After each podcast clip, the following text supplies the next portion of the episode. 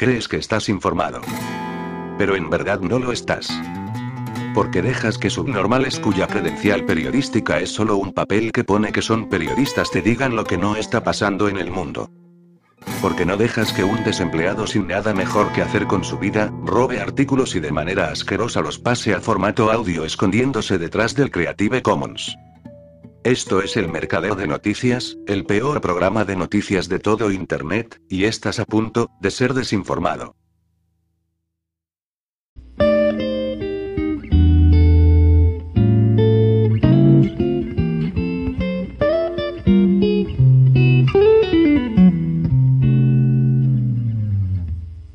Vaya, me pregunto por qué. Un importante programa matutino de televisión del Reino Unido ha eliminado una encuesta en Twitter en la que se preguntaba si las vacunas deberían ser obligatorias, después de que los resultados mostraran que el 89% de los encuestados se oponían a las inyecciones obligatorias. Sí, en serio. Good Morning Britain, que a menudo trata de fijar la agenda informativa, ha publicado la encuesta en la que se preguntaba al público. Los casos de Omicron se duplican cada dos días, ¿ha llegado el momento de imponer obligatorias las vacunas? Los usuarios de Twitter, antes de que se borrara la encuesta de una manera nada sospechosa, mostraban un 89% de oposición a la vacunación obligatoria, con solo un 11% a favor, tras un total de más de 42.000 votos. La gente exigía saber por qué se había eliminado la encuesta, aunque en realidad no era difícil de adivinar. ¿Por qué habéis eliminado esta encuesta? ¿Es porque os lo han pedido? ¿O porque demuestra que el pueblo no apoya esta mierda? Os vemos, comentó uno de los encuestados. Supongo que no era la respuesta que esperaban, comentó otro. Good Morning Britain no explicó por qué retiró la encuesta.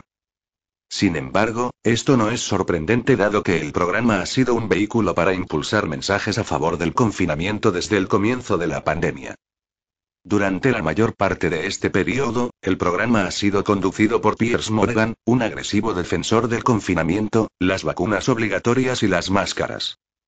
El programa también cuenta con la participación de la doctora Hilary Jones, que al principio de la pandemia advirtió que las mascarillas podían empeorar la propagación del virus, antes de recibir el memorándum y dar marcha atrás.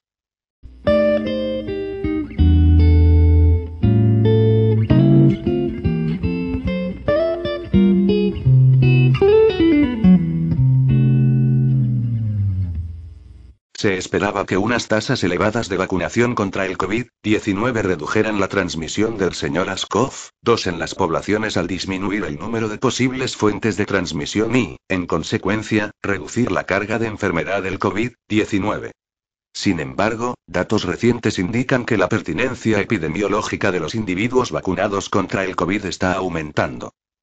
En el Reino Unido, se ha descrito que las tasas de ataques secundarios entre los contactos domésticos expuestos a casos clasificados como totalmente vacunados era similar a la de los contactos domésticos expuestos a casos índice no vacunados, 25% para los vacunados frente al 23% para los no vacunados. 12 de las 31 infecciones en contactos domésticos totalmente vacunados, 39%, procedían de casos totalmente vacunados y epidemiológicamente vinculados. La carga viral máxima no difirió según el estado de vacunación o el tipo de variante. En Alemania, la tasa de casos sintomáticos de COVID-19 en personas totalmente vacunadas, Breakthrough Infections, se notifica semanalmente desde el 21 de julio de 2021 y en ese momento era del 16,9% en pacientes de 60 años o más. Esta proporción está aumentando semana a semana y se situó en el 58,9% el 27 de octubre de 2021, lo que demuestra claramente el aumento del número de personas totalmente vacunadas como posible fuente de transmisión. Una situación similar se describe para el Reino Unido. Entre las semanas 39 y 42, se notificaron un total de 100.160 casos de COVID-19 entre los ciudadanos de 60 años o más. 89.821 se produjeron en los totalmente vacunados, 89,7%, 3.395 en los no vacunados, 3,4%. Una semana antes, la tasa de casos de COVID-19 por cada 100.000 fue mayor en el subgrupo vacunado que en el no vacunado en todos los grupos de edad de 30 años o más. En Israel, se notificó una epidemia nosocomial que afectó a 16 trabajadores sanitarios, 23 pacientes expuestos y dos familiares. La fuente era un paciente totalmente vacunado contra el COVID-19. La tasa de vacunación fue del 96,2% entre todas las personas expuestas, 151 trabajadores sanitarios y 97 pacientes. 14 pacientes totalmente vacunados enfermaron gravemente o murieron, los dos pacientes no vacunados desarrollaron una enfermedad leve. Los Centros Americanos para el Control y la Prevención de Enfermedades, CDC, identifican cuatro de los cinco condados con mayor porcentaje de población totalmente vacunada, 99, 9, 84, 3%, como condados de alta transmisión. Muchos responsables políticos asumen que las personas vacunadas pueden ser excluidas como fuente de transmisión. Parece una gran negligencia ignorar a la población vacunada como una posible y relevante fuente de transmisión a la hora de decidir las medidas de control de la salud pública.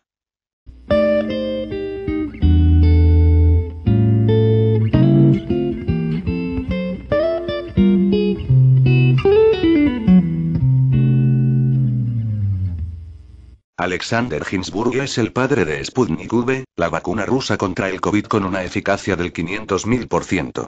Además, hace poco ganó un trofeo en reconocimiento a su búsqueda del fracaso total y los negocios turbios. Es el científico mejor calificado en Yelp y ejerce de director de la principal institución de investigación del mundo, que tiene un sorprendente parecido a un albergue para indigentes. Hinsburg lo tenía todo, y luego lo tiró todo por la borda. Solo hay que ver lo que se hizo a sí mismo y a su preciosa inyección énfasis añadido. El director del centro Gamaleya, Alexander Hinsburg, pidió que se introdujera el sistema de códigos QR para la vacunación contra la infección por coronavirus en la Federación Rusa a nivel federal lo antes posible. Siempre insisto en que es necesario no solo introducir los códigos QR lo antes posible, sino con su ayuda delimitar estrictamente las posibilidades de interacción entre los vacunados y los no vacunados, dijo el sábado. Hinsburg también reiteró la necesidad de cumplir con las medidas de seguridad epidemiológica, en particular el uso de mascarillas. La máscara protege principalmente contra las personas no vacunadas, que no tienen anticuerpos protectores. Y el uso de la mascarilla por parte de los vacunados permite prevenir la transmisión del patógeno de la persona que está vacunada, y que no sabe que es portadora, o aquellas personas que no están vacunadas, dijo. Hagamos una pausa aquí por un momento. Cierra tus ojos. Deja marinar en tu mente la empapada ensalada de palabras de Hinsburg. No has cerrado los ojos, ¿verdad? El principal interlocutor de Sputnik V dice que Rusia necesita la segregación de las vacunas ahora, y también dice que todos los que han sido vacunados de forma segura y efectiva son probablemente unos superdifusores de dos piernas que están repartiendo bolsas de coronavirus como Papá Noel con armas biológicas, sin siquiera darse cuenta. Quizás sea el momento de confinar a los vacunados. Esta gente es peligrosa. Si la vacuna funciona, ¿por qué se necesitan códigos QR? Si la vacuna no funciona, y según Hinsburg, no parece funcionar tan bien, ¿para qué se necesitan los códigos QR? Estamos siendo pedantes, por supuesto. La etiqueta digital para el ganado salvará decenas de millones de vidas cada día. Como señaló recientemente el alcalde de Moscú, Sergei Sobyanin. Tienes que entender que los códigos QR se introducen para que la gente se vaya acostumbrando poco a poco a que hay que vacunarse. Todo el mundo tiene que vacunarse, porque sin ella, ¿cómo va a conseguir la gente un código QR? Y si no hay código QR, ¿cómo se acostumbrará la gente a que tiene que vacunarse? ¿Ves el dilema aquí? Una última observación antes de irnos. En octubre de 2020, Hinsburg fue entrevistado por Rosiskaya Gazeta, esta es una de las preguntas. P. Por cierto, ¿por qué estás sin máscara? Alexander Hinsburg. Estoy vacunado. Tengo un índice alto de anticuerpos. Estoy completamente protegido y no soy peligroso en absoluto. Todos nuestros niños y niñas, todos los empleados están vacunados. Y desde hace tiempo. Ja, ja, por cierto, las máscaras son peores que inútiles. Las mentiras son tantas e incesantes que si se pudieran apilar, como las tortitas, se podría construir una escalera a la luna. Que está restringido por el código QR, por cierto.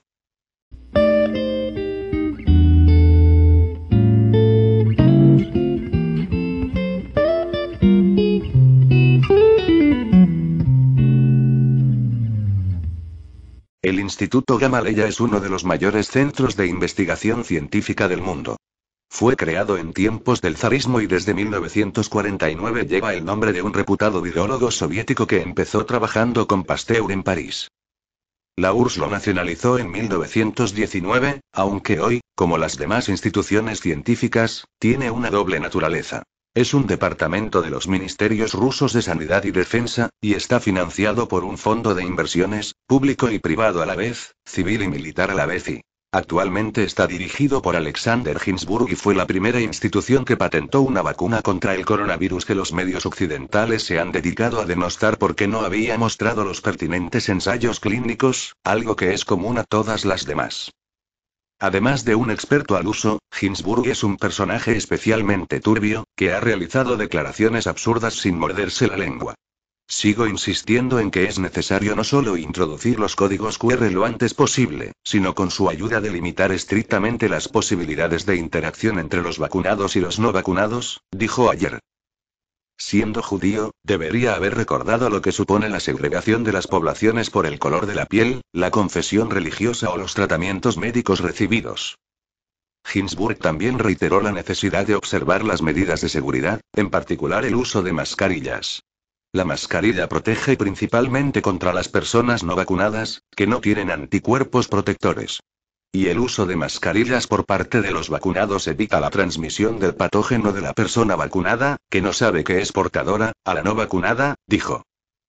En octubre del año pasado Rosy Iskaya Gaceta entrevistó a Ginsburg y le preguntó, ¿por qué no lleva usted mascarilla?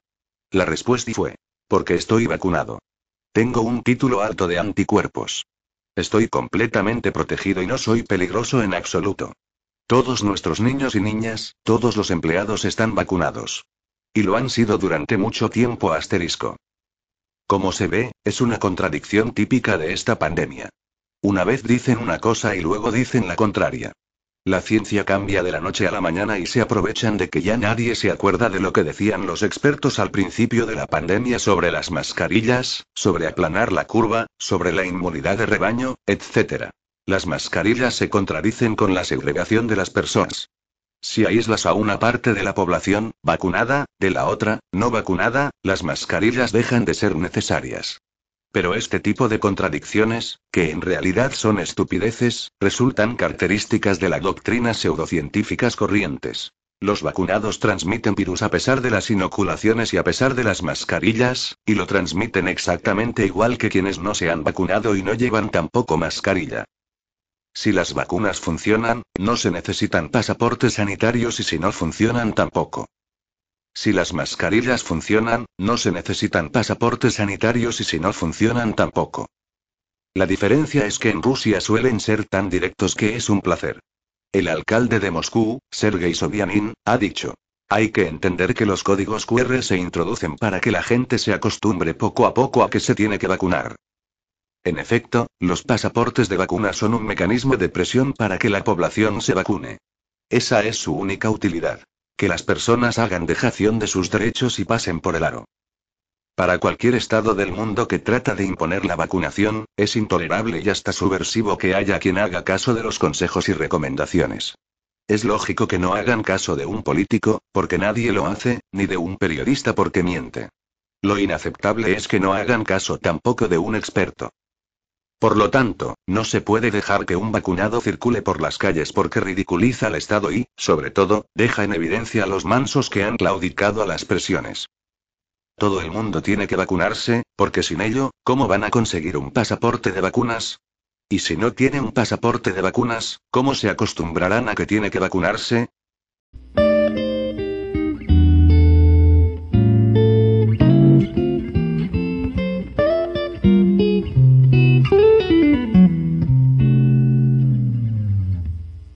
Cita de los medios de comunicación. Los investigadores de la Escuela de Ingeniería de la Universidad de Columbia han construido el sistema de un solo chip más pequeño del mundo, ocupando un volumen total de menos de 0,1 milímetros 3. El sistema es visible solo al microscopio. El equipo utilizó ultrasonido tanto para alimentar como para comunicarse con el dispositivo de forma inalámbrica. Comentario. Los inventores justifican este microchip inyectable por su uso en el sector sanitario. Desafortunadamente, la atención sanitaria hoy en día, no se preocupa por la salud de la gente, como lo ha demostrado la pseudopandemia actual, sino que tiene como objetivo la vacunación combinada con la introducción del chip y el genocidio. El chip es el medio más eficaz de esclavizar psicológicamente a la humanidad. La Biblia advierte enérgicamente del recibir un chip, hablando del peligro de caer en el lago de fuego. La cuestión moral y ética, la cuestión de la salvación del alma, es por tanto prioritaria aquí. Como resultado, la ciencia debe ser regulada y protegida de ser abusada para el autogenocidio de la humanidad. El uso de la investigación científica debe estar definido precisamente en la legislación.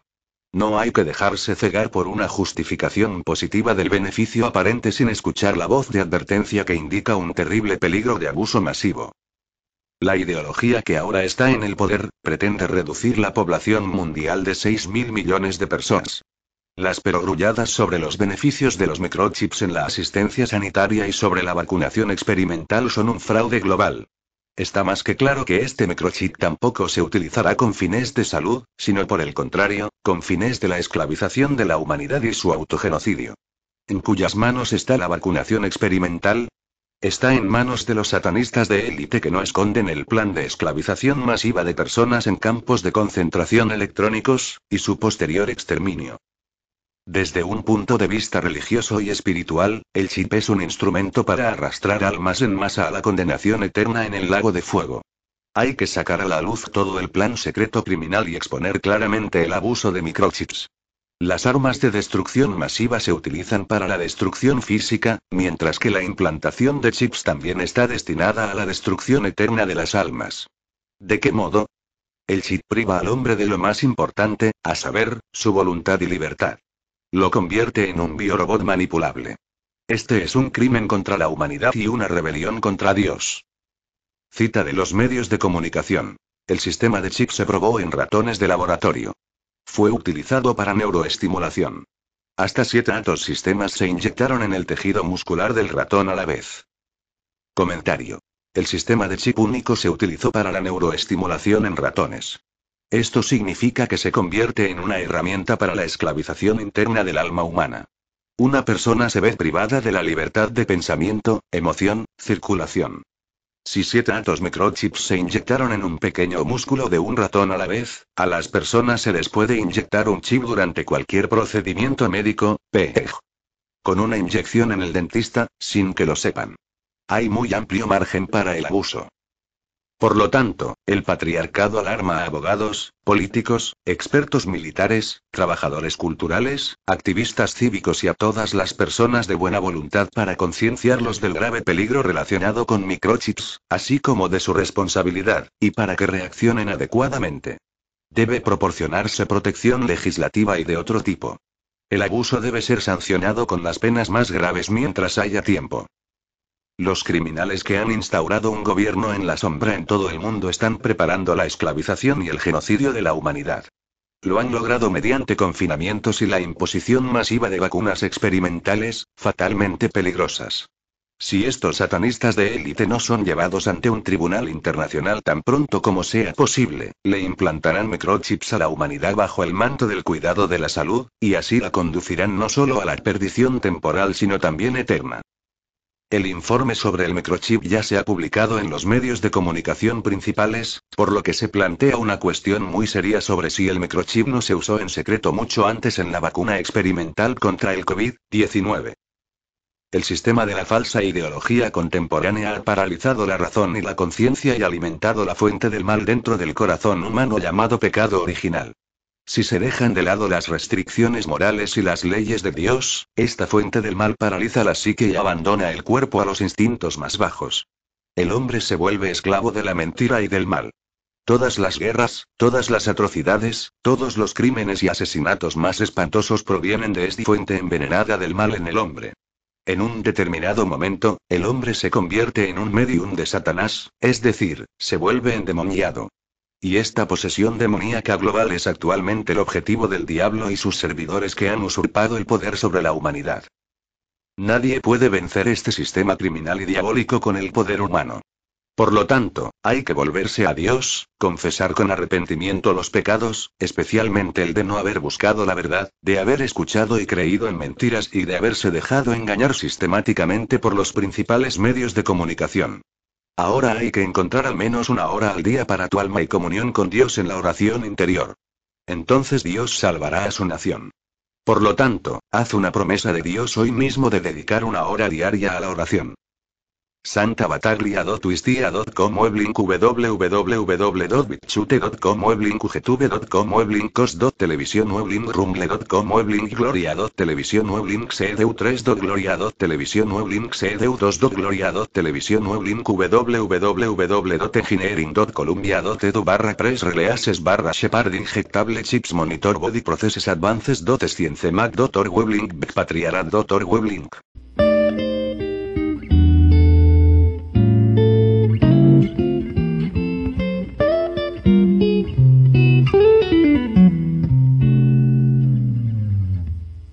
La ideología de la vacunación completa y repetida de las poblaciones es una especie de nueva religión, con su Dios, sus señores del gran capital, sus devotos, sus técnicas de propaganda masiva y sus mentiras descaradas. Al abrir el camino a la vacunación a los niños y al crear una discriminación sin precedentes entre los ciudadanos en regímenes que se consideran democráticos, viola los derechos humanos que se creían inalienables y enfrenta a los ciudadanos entre sí. Más de 1.200 académicos, médicos y trabajadores de la salud advierten en un artículo de opinión en QG, el medio de comunicación libre. El llamamiento del gobierno francés a la vacunación de los niños el lunes 6 de diciembre estaba previsto. La Agencia Europea del Medicamento, EMA, autorizó el 25 de noviembre el uso de vacunas experimentales contra el COVID-19 en niños de entre 5 y 11 años, siguiendo una vez más a la Food and Drug Administration, FMA, estadounidense, comunicado de prensa del 29 de octubre. Esto ya solo afecta al producto de Pfizer barra BioNTech, aunque sea necesario seguir liquidando las existencias del producto Moderna en los centros de vacunación. En Francia, la Autoridad Nacional de Salud, AS, siguió su ejemplo y propuso, el 30 de noviembre, que se vacunara a todos los niños frágiles, es decir, todos los que corren el riesgo de desarrollar una forma grave de la enfermedad y morir, y los que viven cerca de personas inmunodeprimidas o vulnerables que no están protegidas por la vacunación. Lo llaman estrategia del capullo, un nombre aparentemente beneficioso que enmascara el hecho de que los niños están mucho menos contaminados que sus padres y profesores, como demuestra un estudio del Instituto Pasteur. Y la AS ya ha anunciado que decidirá más adelante sobre la pertinencia de ampliar esta vacunación. El primer grupo, niños en riesgo, afectaría ya al menos a 360.000 personas. Pero, curiosamente, el AS no da una cifra para el segundo grupo, el de niños de entre 5 y 11 años que viven en el entorno de personas inmunodeprimidas o vulnerables no protegidas por la vacunación. Hay que decir que, según el gobierno, la tasa de vacunación de los mayores de 65 años en Francia es superior al 92%, por lo que no está claro cuántas personas inmunodeprimidas o vulnerables no se han vacunado todavía. Pero realmente no importa, lo principal es continuar la gran marcha hacia la vacunación completa, y repetida al menos cada seis meses, de toda la humanidad. Esta es la nueva religión que se está extendiendo por todo el mundo y que permite a los grandes amos del dinero, Pfizer y Moderna, obtener beneficios de mil dólares por segundo en cada momento de nuestras vidas, todo ello orquestado por sus vasallos regionales que se han convertido en la mayoría de los gobiernos occidentales y organismos internacionales, empezando por una Comisión Europea dirigida por Ursula von der Leyen, que está orquestando la gran operación de las vacunas mientras tiene un hijo que trabaja en Kinsey y un marido que es el director de una empresa de biotecnología centrada en las terapias genéticas.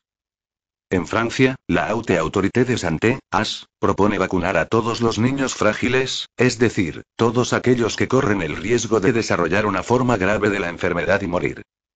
Para conseguirlo, estos gobiernos, y los numerosos periodistas que los siguen con atención, utilizan todos los viejos trucos de la propaganda.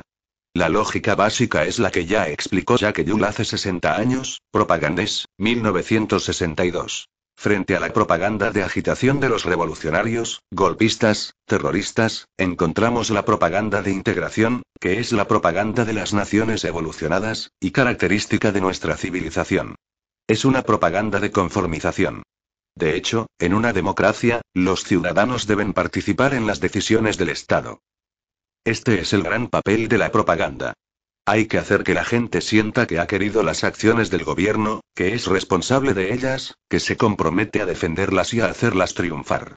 Esta es la base de lo que hoy se llama nudge, una palabra de moda para las antiguas técnicas de marketing y publicidad. De hecho, este concepto moderno de propaganda se remonta a los años de entreguerras. Uno de sus maestros fue Edward Bernays, cuya obra entera como propagandista y publicista se basó en la idea de que las masas son incapaces de emitir juicios correctos sobre los asuntos públicos y que los individuos que las componen no son aptos para ejercer el papel de ciudadanos potenciales que una democracia exige de cada uno de ellos. En resumen, que el público, en esencia, constituye para el gobierno de la sociedad un obstáculo que hay que sortear y una amenaza que hay que eliminar, como resume su prefacio en francés. La primera base permanente alta propaganda es el miedo, que permite colocar a los sujetos en un estado de sugestionabilidad. Después de negar durante mucho tiempo la existencia de variantes, sin duda porque fue el lío de Marsella el que lo demostró, el gobierno ha aprovechado para renovar esta estrategia del miedo. Así, cada nueva variante permite revivir la simple idea de las sucesivas olas que supuestamente nos abruman, y justifica nuevos pasos en el objetivo de la vacunación total, al tiempo que desvía la atención de las verdaderas causas de la mortalidad provocada por estos virus. Estas causas son esencialmente, por un lado, la proporción creciente de personas que padecen enfermedades crónicas ambientales, obesidad, diabetes, insuficiencia cardíaca o respiratoria, etc., y por otro, la tercermundización del hospital público. Después viene la técnica de propaganda de batas blancas y galones, bien descrita por Etienne Auger, Petit Traité de Propagande. Al usaje de Zeuxquila Subicent, 2007. Consiste en recurrir a personas que, en virtud de su título, rango o mandato, tienen una autoridad social susceptible de beneficiarse de una credibilidad no relacionada con lo que dicen y de provocar el apoyo a sus ideas, argumentos o acciones en su audiencia.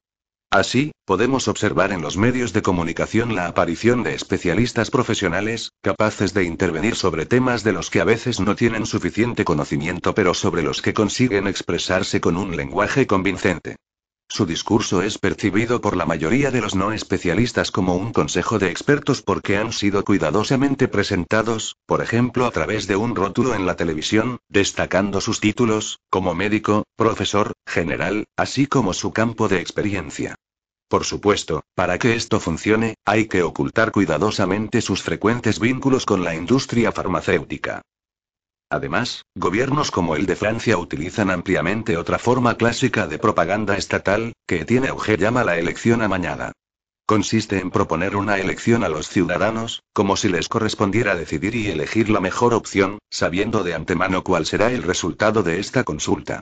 De este modo, el propagandista presenta al público la alternativa entre una opción inaceptable que será necesariamente rechazada, y una opción que parecerá no deseada pero inevitable en vista de la magnitud del peligro amenazante. ¿Vacunados o reconfinados? ¿Vacunados o reenmascarados? ¿Vacunados, curados o muertos? La historia estaba escrita de antemano para los que saben reconocerla. La elección amañada se utiliza principalmente para explicar los sacrificios o para anunciar medidas drásticas. En estos casos, no es raro que se utilicen expresiones alarmantes, porque se trata de mostrar que solo hay una solución para evitar la catástrofe. Así, el autor concluye que el líder político debe entonces imponerse en el papel de un salvador que aprecia el altruismo de su rebaño. Puede pedir que se sacrifiquen ciertas libertades primarias para garantizar mejor la seguridad de todos en tiempos difíciles. Esta técnica está en la raíz de la mayoría de los sistemas de dominación de masas que conducen a las dictaduras.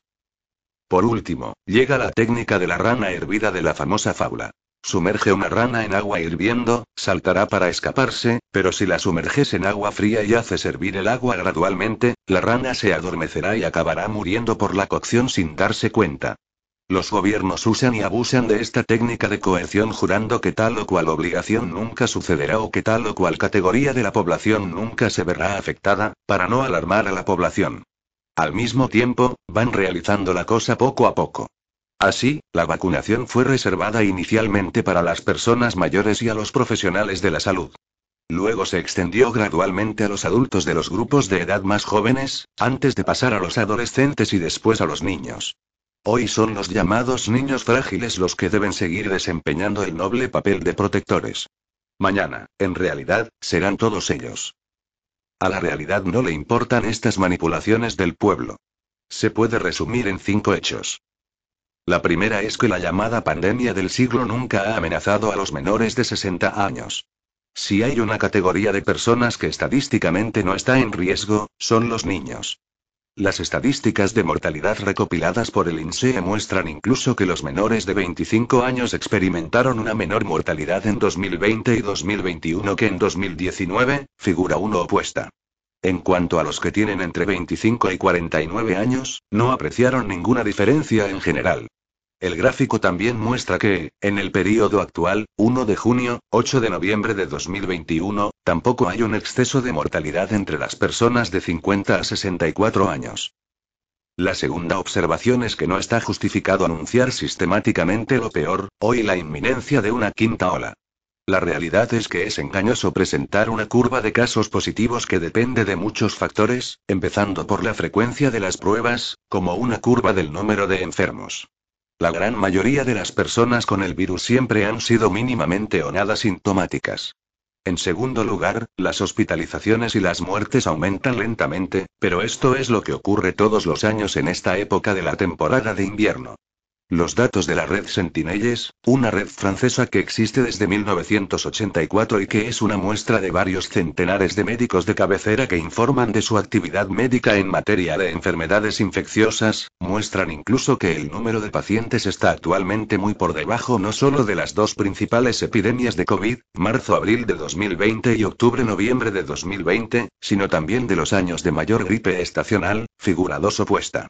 Esto significa que la especificidad de la epidemia de COVID probablemente no radica en su peligrosidad intrínseca, sino en la respuesta terapéutica, o más bien en la falta de respuesta terapéutica, a la que se opusieron los médicos debido a las instrucciones gubernamentales que favorecían, en primer lugar, las medidas no farmacéuticas, confinamientos, toques de queda, etc., y, en segundo lugar, la solución vacunal. La tercera observación es que la vacunación avanza hacia una cobertura del 100% de la población general sin cambiar la dinámica de las sucesivas epidemias provocadas por las variantes. Ya ocurrió con la variante Delta, India, el verano pasado, y vuelve a ocurrir con la variante sudafricana conocida como Omicron, aparentemente menos peligrosa que las anteriores. La conclusión es fatal. El salvamento por la vacunación general es un mito. Como todas las religiones, se basa únicamente en la fe de los creyentes. La realidad, que es visible desde hace varios meses, es que la vacunación no hace nada para detener la propagación de la epidemia. Y por una buena razón. Está bien demostrado que la vacunación no evita la contaminación o la transmisión del virus. La cuarta observación es que, como todas las ideologías religiosas o laicas, la vacunación integral es una estructura psicorígida ciega a cualquier efecto perverso y sorda a cualquier cuestionamiento. En este caso, es tabú hablar de los graves efectos indeseables relacionados con la vacunación de los jóvenes. Pero la realidad está ahí, y no se puede esconder bajo la alfombra indefinidamente. Los seguidores de la nueva religión han hecho todo lo posible por negar cualquier relevancia a los datos de farmacovigilancia que ya estaban disponibles el verano pasado. No podrán hacer nada contra la acumulación de publicaciones científicas que documentan, entre otras cosas, los riesgos sin precedentes de problemas cardíacos, trombosis, pericarditis, miocarditis, en los adolescentes vacunados, ver por ejemplo aquí, aquí, aquí. Aquí y aquí. En otras palabras, la relación beneficio barra riesgo es claramente desfavorable a la vacunación de los jóvenes. Por esta razón, varios países escandinavos ya han renunciado a inyectar a los jóvenes con vacunas de ARN, a los que se unió hace unos días Japón. Además, cuando el gobierno remitió el asunto al Comité Consultivo Nacional de Ética el 27 de abril de 2021, este concluyó que la vacunación de niños menores de 12 años no parece ética y científicamente aceptable. Pero ¿a quién le importa ya la ética? Finalmente, la quinta y última observación es que esta ideología industrial y cientificista de la vacunación completa funciona como las religiones en tiempos de crisis en el pasado. Tiene sus sumos sacerdotes y sus devotos, que acaparan más que nunca la palabra en la televisión. Tiene su inquisición mediática, que excomulga a los pensadores desviados y quisiera quemarlos como a las brujas en el pasado. Y produce masivamente chivos expiatorios, los no vacunados, que son tratados como las víctimas de la peste o los leprosos en el pasado, y más recientemente las víctimas del SIDA que J. M. Le Pen quería encerrar en sanatorios. Esta situación es tanto más absurda cuanto que cada persona vacunada es una futura persona no vacunada que no lo sabe, ya que todo se pondrá en cuestión para los que no tomen su tercera dosis, antes que la cuarta, ya decidida por del Fraisi, la quinta, la sexta, etc. Puede que el principio mismo del pase sanitario se basa en una mentira descarada, repitamos que la vacunación no bloquea ni la infección ni la transmisión, pero su lógica discriminatoria se viene desarrollando de forma dramática desde hace varios meses. Y por si la pérdida de puestos de trabajo, la falta de acceso a restaurantes, locales culturales, etc. no fueran suficientes, los gobiernos europeos compiten ahora entre sí en su imaginación contra el nuevo enemigo público número uno en que se ha convertido el no vacunado. Como en Austria, ya no basta con excluir, ahora quieren multar, castigar y encerrar. Esta mórbida lógica discriminatoria, que viola los derechos humanos que se creían inalienables, enfrenta a los ciudadanos entre sí y seguramente será descrita algún día por los historiadores como una especie de locura colectiva orquestada por personas que han perdido todo sentido de los valores democráticos y los derechos humanos. No debemos resignarnos y callar ante semejante desastre intelectual y moral.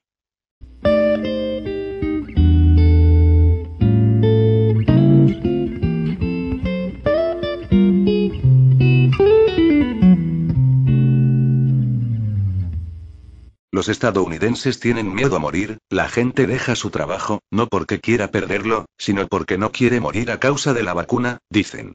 Mira, no quiero morir. Esa es la razón por la que no me voy a poner la vacuna. Es así de claro. Dr. Peter McCullough. Un informe publicado en el Telegraph del Reino Unido explica cómo la vacuna COVID-19 ha provocado un fuerte aumento en el exceso de muertes. He aquí un extracto del artículo. En los últimos cuatro meses han muerto casi 10.000 personas más de lo habitual por razones ajenas a COVID. Los expertos han pedido una investigación gubernamental urgente para saber si estas muertes fueron evitables. Las últimas cifras de la Oficina de Estadísticas Nacionales muestran que en Inglaterra y Gales hubo 20.823 muertes más que la media de los últimos cinco años en las últimas 18 semanas.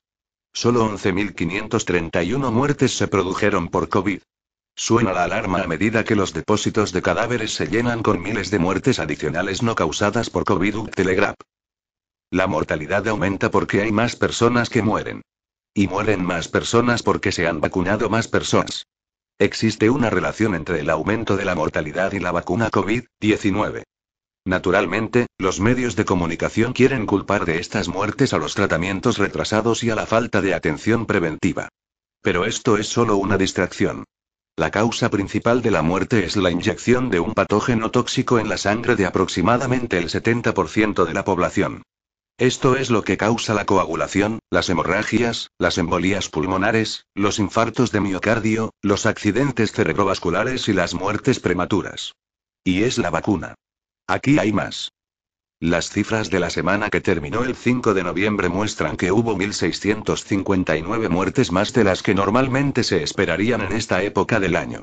De ellas, 700 no fueron causadas por COVID. Se espera que el exceso aumente a medida que se registren más muertes en las próximas semanas. Los datos de la Agencia de Seguridad Sanitaria del Reino Unido muestran que desde el verano se han producido miles de muertes más que la media de cinco años en insuficiencia cardíaca, enfermedades del corazón, trastornos circulatorios y diabetes. El número de muertes en domicilios particulares es también un 40,9% superior a la media de cinco años, con 964 muertes en exceso registradas en la semana más reciente, que terminó el 5 de noviembre. Suena la alarma a medida que los depósitos de cadáveres se llenan con miles de muertes adicionales no causadas por COVID. Telegraph. El repentino aumento de la mortalidad no es solo un punto parpadeante en un radar. Es una bandera roja que indica una ruptura significativa de la tendencia de los últimos cinco años. Algo ha ido terriblemente mal. La vacunación masiva debía reducir el número de casos, hospitalizaciones y muertes. En cambio, las muertes siguen aumentando. ¿Por qué? La respuesta a esta pregunta se puede encontrar en los propios datos. Como admite el autor, se ha producido un fuerte aumento de casos de insuficiencia cardíaca, las enfermedades cardíacas, los trastornos circulatorios y los accidentes cerebrovasculares. La diabetes es la excepción, estas son precisamente las dolencias que uno esperaría si se acaba de inyectar a millones de personas un producto biológico generador de coágulos que desencadena una violenta respuesta inmunitaria que ataca el revestimiento interno de los vasos sanguíneos e inflige graves daños a la infraestructura crítica del organismo. Así que, sí, la mortalidad por todas las causas está en aumento, y seguramente aumentará aún más a medida que más y más personas se vacunen y sucumban gradualmente a los efectos, a menudo, retardados de un brebaje híbrido que es la piedra angular de un plan malvado para reducir drásticamente la población mundial. Vea este gráfico seguido de un breve comentario de la patóloga doctora Claire Craig. Inyección mortal. El escalofriante relato de un médico de urgencias sobre una enfermedad inhabitual provocada por la vacuna Dr. Clare Craig Clare Craig Pat. Desde el verano, se han producido el doble de muertes por COVID, pero siete veces más muertes que el año pasado. Twitter. Y aquí hay otro artículo de Craig. Si se empieza en la semana 22 y se suman todas las muertes desde entonces para cada año, entonces algo muy anormal está ocurriendo este año en los varones de 15 a 19 años. Así pues, no solo está muriendo más gente, sino que la demografía se ha desplazado hacia abajo en la pirámide, a medida que las personas cada vez más jóvenes se ven arrastradas por la vorágine de las vacunas. En otras palabras, el número de jóvenes que mueren por paros cardíacos y miocarditis inducidos por las vacunas sigue aumentando sin un final a la vista. No es de extrañar que la mortalidad por todas las causas sea mayor entre los vacunados que entre los no vacunados, lo que, una vez más, hace que sea más fácil rastrear el problema hasta su raíz, a saber, una vacuna letal citotóxica que suprime el sistema inmunitario innato, daña órganos vitales y elimina años de la vida de personas normales y sanas. Es posible que hayas visto uno de los muchos vídeos de atletas jóvenes en forma que mueren repentinamente en el campo de juego o que son llevados al hospital poco después de recibir una inyección. Según Israeli Real Time News, se ha producido un aumento del 500% en las muertes de jugadores en 2021. Desde diciembre, 183 atletas profesionales y entrenadores se desplomaron repentinamente. 108 de ellos han muerto. Aumento del 500% en las muertes de los deportistas. ¿Qué debemos pensar de todo esto? Para empezar, la vacuna COVID-19 no es un medicamento. Es el componente esencial del plan elitista de exterminio a escala industrial. Está diseñado para infligir graves daños físicos a quienes lo toman. Resulta chocante que la gente esté tan sumida en la negación que no pueda ver lo que está ocurriendo ante sus ojos. Por favor vean los vídeos de los atletas. Se trata de las personas más en forma del planeta y, sin embargo, están siendo abatidos por la misteriosa sustancia de la vacuna. Así es como el doctor sudafricano Shankara Chetty resume la situación en un reciente video publicado en BitChute. El agente patógeno que está causando todas las muertes por la enfermedad es la proteína espiga. Y la proteína espiga es lo que se supone que la vacuna produce en tu cuerpo.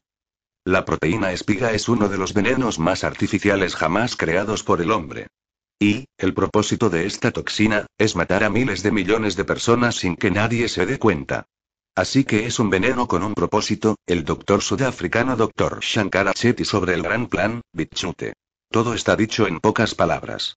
Y Chetty no es el único que vincula la vacuna con la agenda de las élites globalistas que planean utilizar la cobertura de una pandemia para implementar su plan de gestión de la población.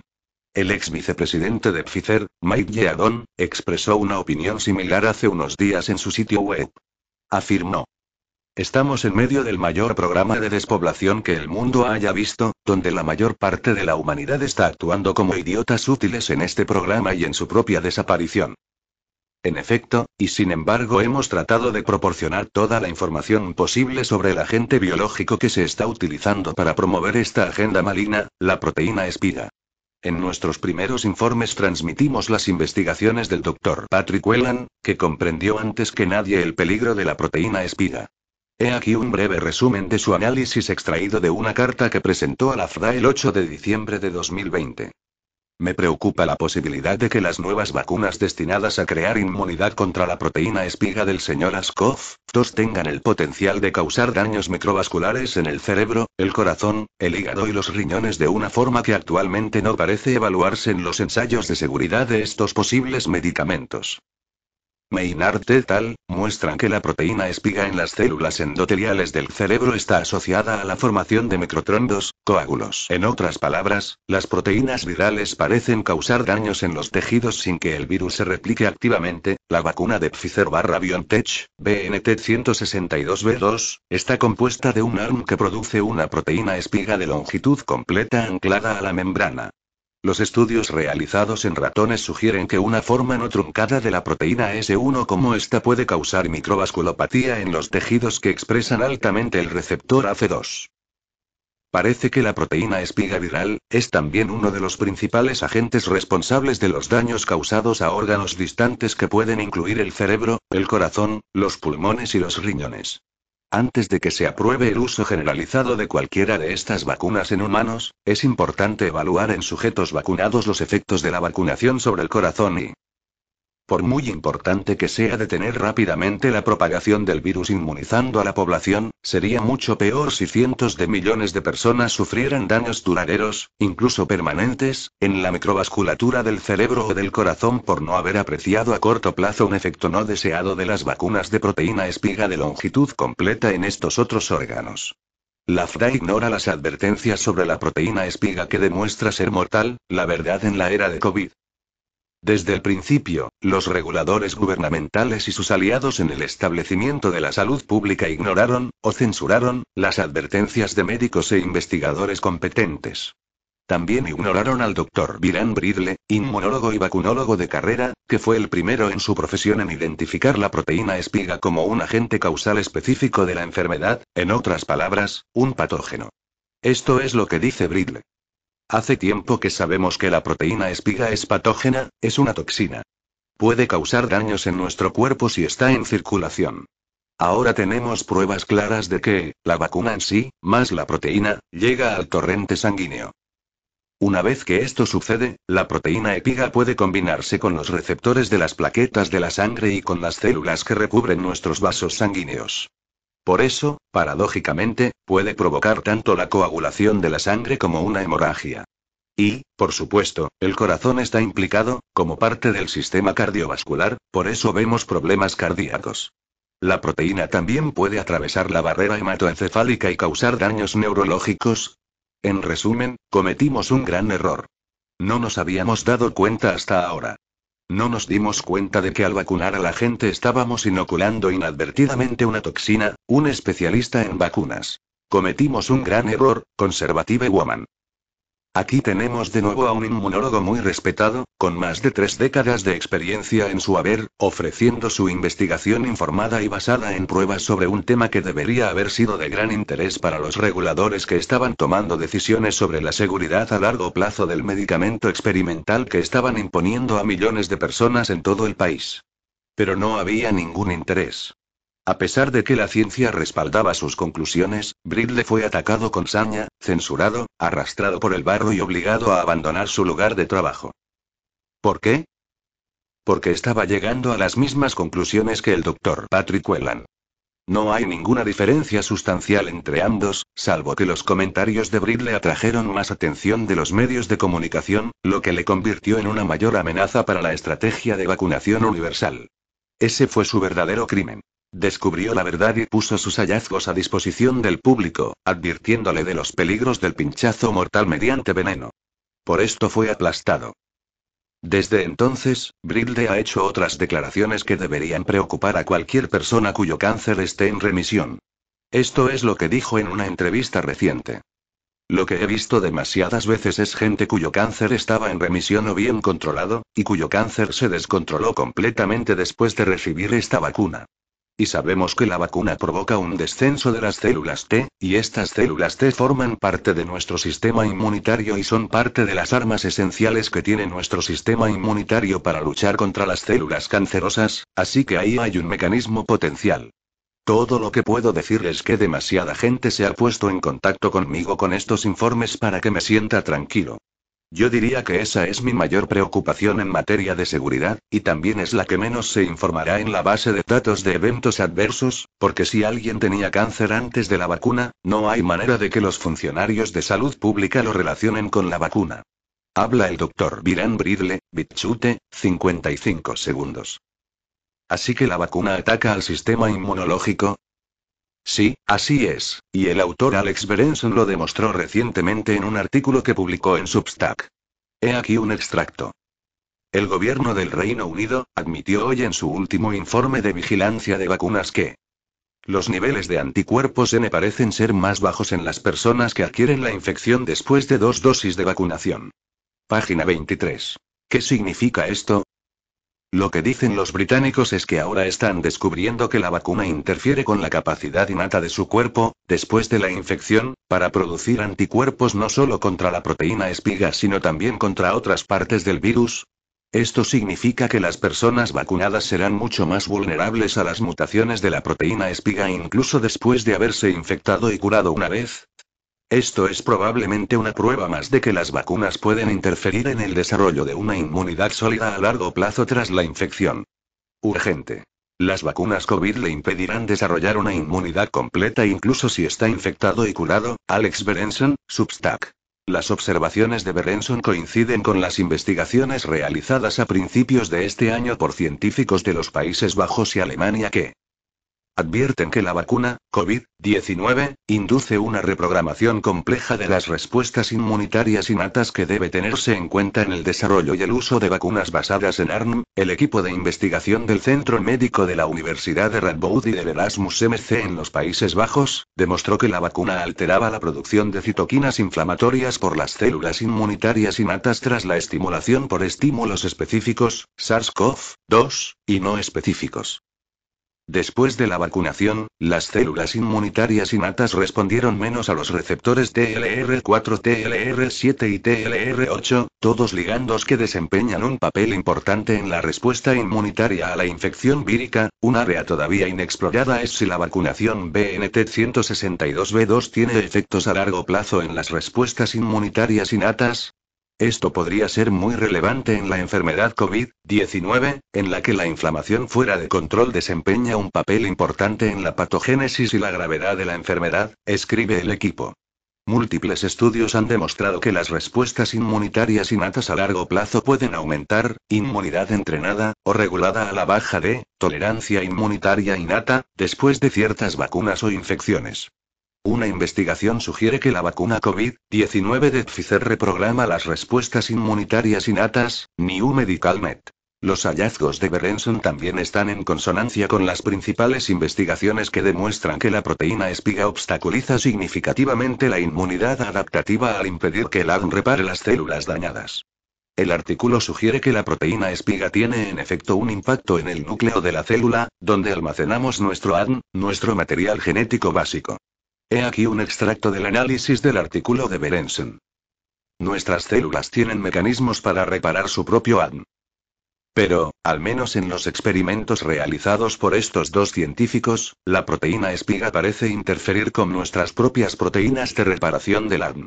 Desde un punto de vista mecánico, descubrimos que la proteína espiga se localiza en el núcleo e inhibe la reparación del daño del ADN impidiendo el reclutamiento de las proteínas clave de reparación del ADN, BRCA1 y 53BP1, en el lugar del daño.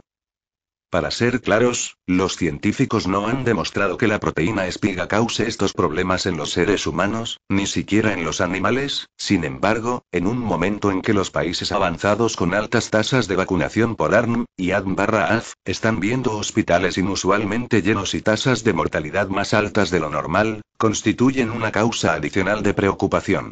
Como explican los autores, Nuestros resultados revelan un posible mecanismo molecular por el que la proteína espiga podría impedir la inmunidad adaptativa y ponen de relieve los posibles efectos secundarios de las vacunas a base de espiga entera. Urgente. Artículo inquietante sobre el impacto de la proteína espiga en el ADN y su reparación, Alex Berenson, Substack. En pocas palabras, si la vacuna inhibe efectivamente la respuesta inmunitaria innata del organismo, la gente enfermará mucho más por las infecciones estacionales que se propagan regularmente entre la población. Su camino hacia la recuperación también será mucho más difícil. Pero en lugar de centrarnos en el aspecto inmunológico, recurramos a las investigaciones del Dr. Charles Orfe, que fue el primer médico que aportó pruebas fehacientes de que las vacunas provocan coágulos de sangre al desencadenar una respuesta inmunitaria en la que el organismo ataca la fina capa de células que recubren las paredes de los vasos sanguíneos. Orfe descubrió que el 62% de sus pacientes vacunados tenían coágulos de sangre en la prueba del dímero D. Naturalmente, se alarmó por lo que descubrió, sobre todo porque la vacuna causaba graves daños neurológicos e incluso la muerte. Cuando planteó sus preocupaciones al BC College of Physicians, este le amordazó y reprendió inmediatamente en un intento de intimidarle y silenciarle. Ofe ha sido entrevistado en varias ocasiones y siempre ofrece un relato detallado y emocionante de sus hallazgos. En una entrevista reciente, predijo que algunos vacunados con problemas de coagulación probablemente morirían en tres años. Esto es lo que dijo. Una vez que se bloquea un gran número de vasos sanguíneos que van a los pulmones, el corazón tiene que bombear a una presión mucho mayor para que la sangre llegue a los pulmones. Esto provoca una afección llamada hipertensión pulmonar, que es la presión arterial alta en los pulmones porque muchos de los vasos sanguíneos de los pulmones están bloqueados. Lo aterrador es que las personas con hipertensión pulmonar suelen morir de insuficiencia cardíaca al cabo de tres años, y no solo el panorama a largo plazo es muy sombrío, sino que con cada inyección sucesiva, el daño se suma y se suma y se suma. Será acumulativo porque los capilares estarán cada vez más dañados. Conmoción. Un médico advierte que la mayoría de los pacientes podrían sufrir daños permanentes en el corazón, y algunos podrían morir en tres años. Infowars. Minuto 6, 10. Una vez más, no hay discrepancia entre los análisis de Whelan, Brilde y Offe. Y aunque el foco de su atención puede variar ligeramente, sus conclusiones son las mismas. Estas inyecciones experimentales suponen graves riesgos para cualquiera que se deje vacunar. Observe ahora la similitud del análisis de Offe con el de la doctora Rochagne Killian, que fue médico de urgencias en el GBHS hasta que dimitió en señal de protesta.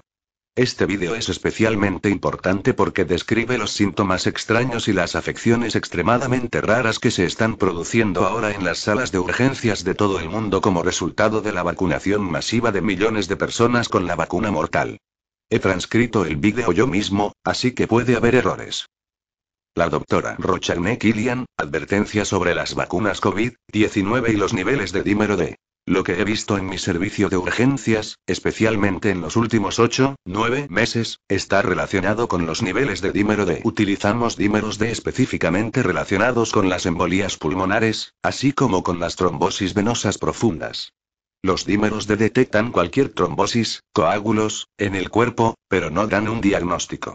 Te dan una base para ir más allá y hacer una ecografía y un escáner para confirmar o descartar una embolia pulmonar o una trombosis venosa profunda.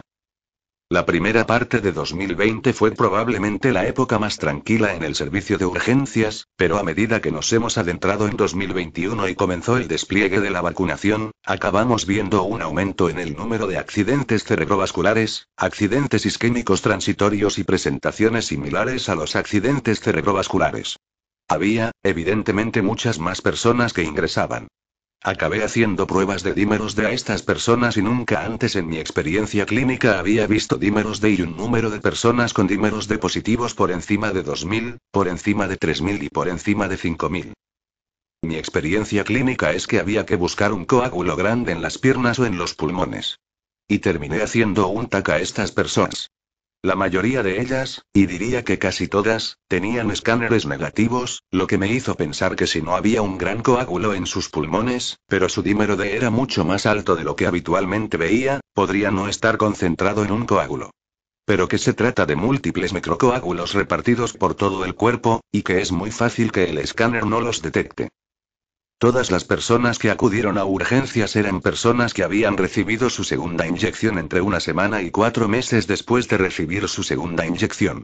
Hay ciertos factores que pueden influir en una prueba de dímeros D y hacer que el nivel sea más alto de lo esperado en el organismo.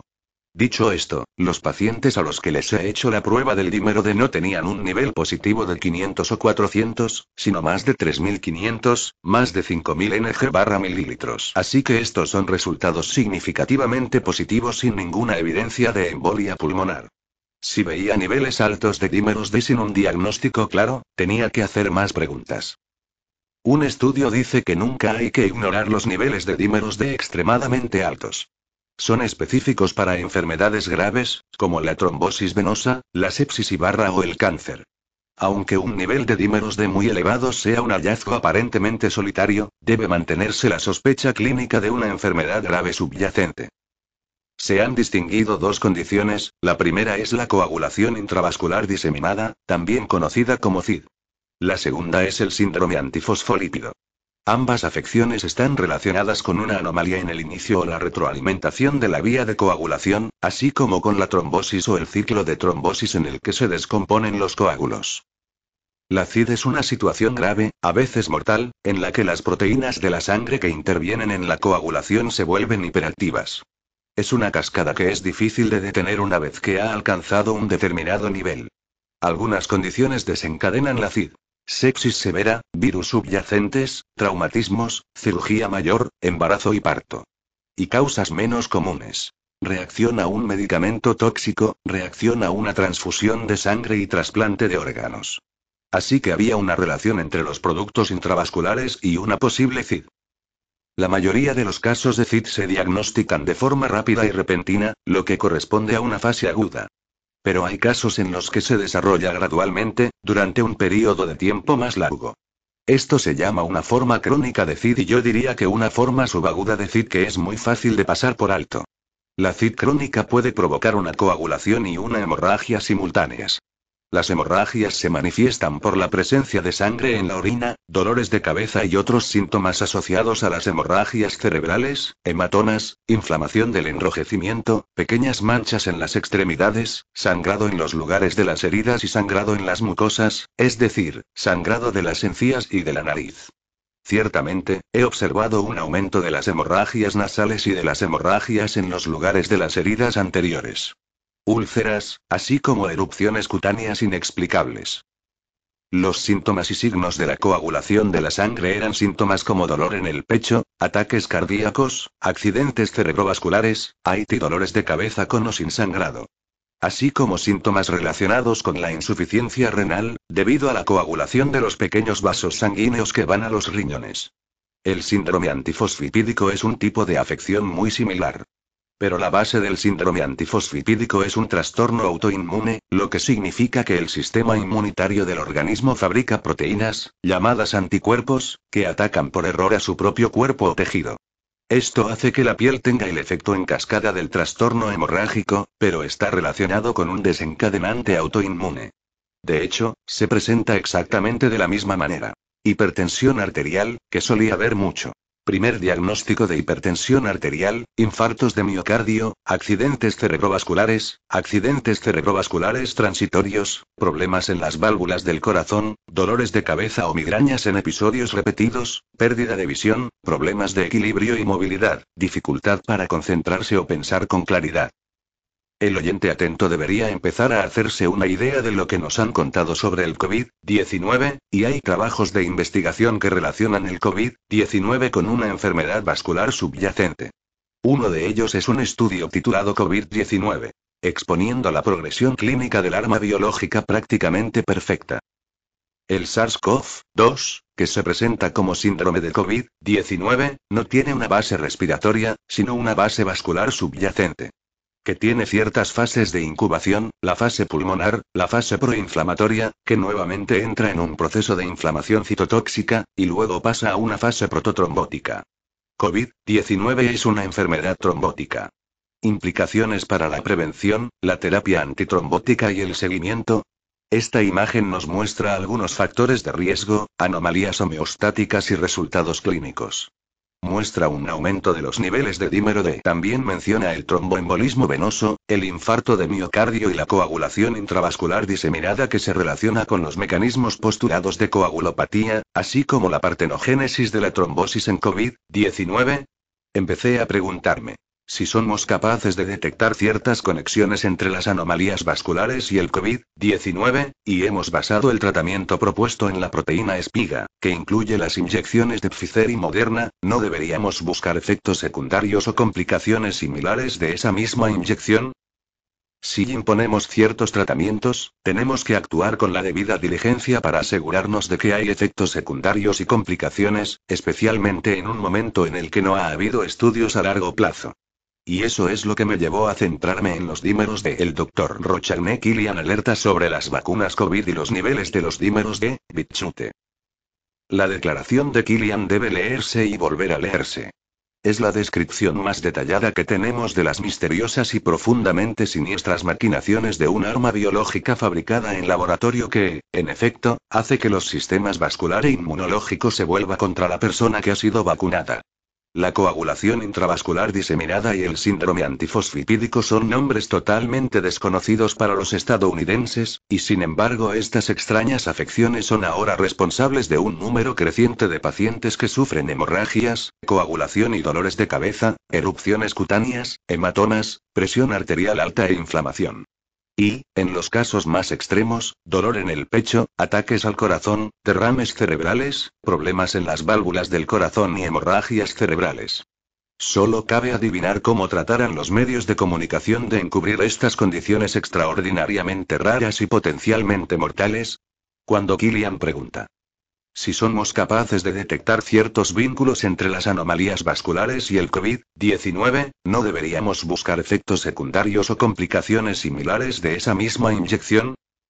Bingo.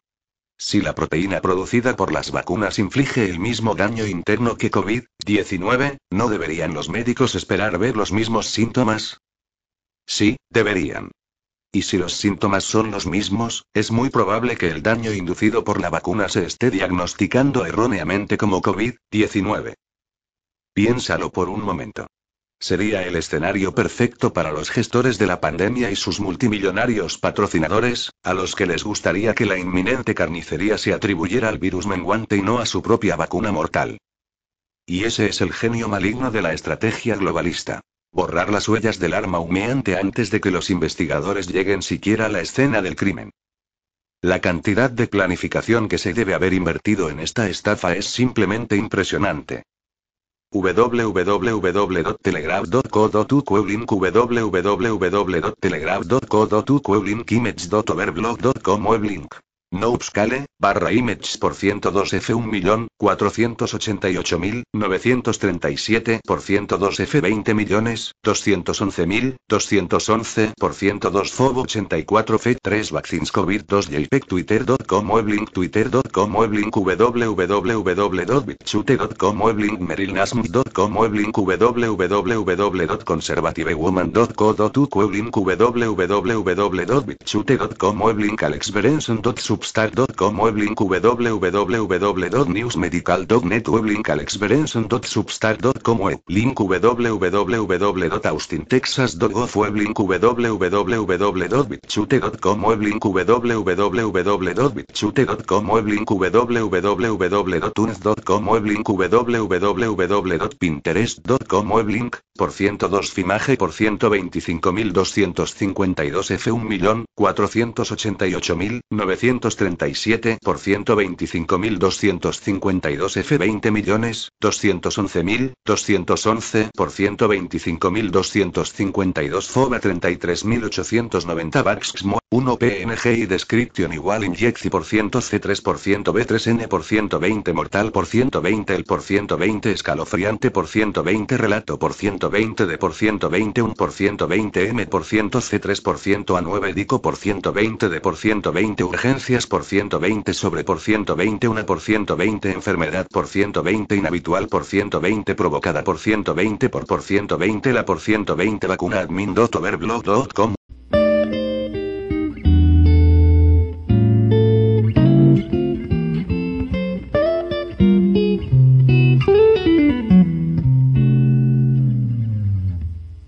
La mayoría de los 43 casos de COVID-19 causados por la variante Omicron identificados hasta ahora en Estados Unidos correspondían a personas totalmente vacunadas, y un tercio de ellas había recibido una dosis de refuerzo, según un informe estadounidense publicado el viernes. Los Centros para el Control y la Prevención de Enfermedades, CDC, de Estados Unidos, dijeron que de los 43 casos atribuidos a la variante Omicron, 34 personas habían sido vacunadas en su totalidad. 14 de ellas también habían recibido un refuerzo, aunque 5 de estos casos se produjeron en menos de 14 días después de la inyección adicional, antes de que la protección total se hiciera efectiva. Aunque estas cifras son muy bajas, se suman a la creciente preocupación de que las vacunas actuales contra el COVID-19 puedan ofrecer menos protección contra la nueva variante altamente transmisible. El ritual continúa, Omicron está afectando a la mayoría de los vacunados, pues bien, no hay mucho que pensar, habrá que prepararse para más pinchazos.